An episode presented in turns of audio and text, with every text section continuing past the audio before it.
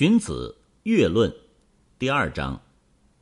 所以听到雅颂的乐声，意志胸怀就开阔了。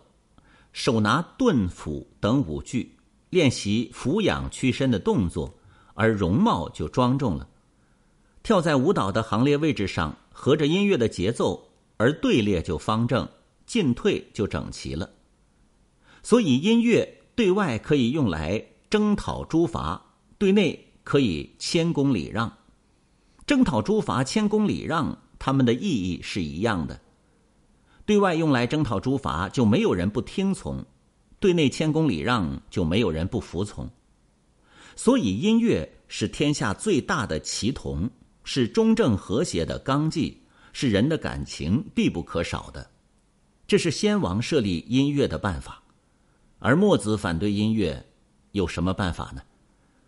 并且音乐是先王用来表达高兴的，军队和刑具是先王用来表达愤怒的，先王高兴、愤怒都能表达的很恰当，所以先王高兴而天下人就应和他，先王愤怒而暴虐作乱的人就敬畏他，先王的治国大道礼和乐正是其中的重要内容，而墨子却反对他们。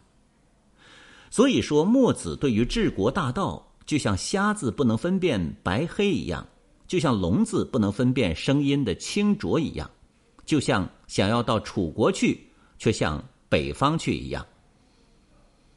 音乐影响人十分深远，它教化人也很迅速，所以先王小心的来修饰它。音乐中正平和，那么人民就和睦而不淫荡；音乐严肃庄重。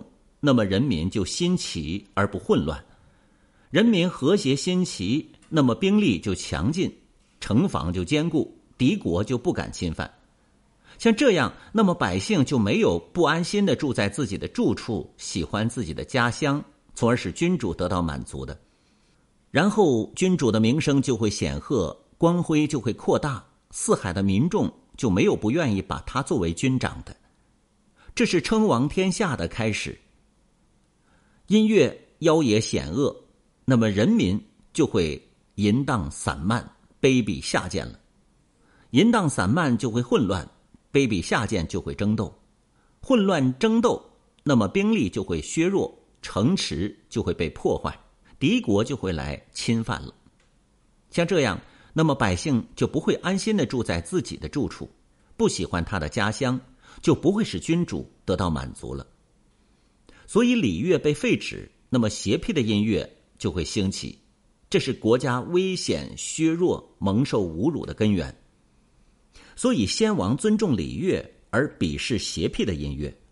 他在论述官吏的职责时说：“修改法令、审查诗歌、禁止淫声、按时整治，使蛮夷的风俗和邪恶的音乐不敢扰乱正声，这是太师的职责。”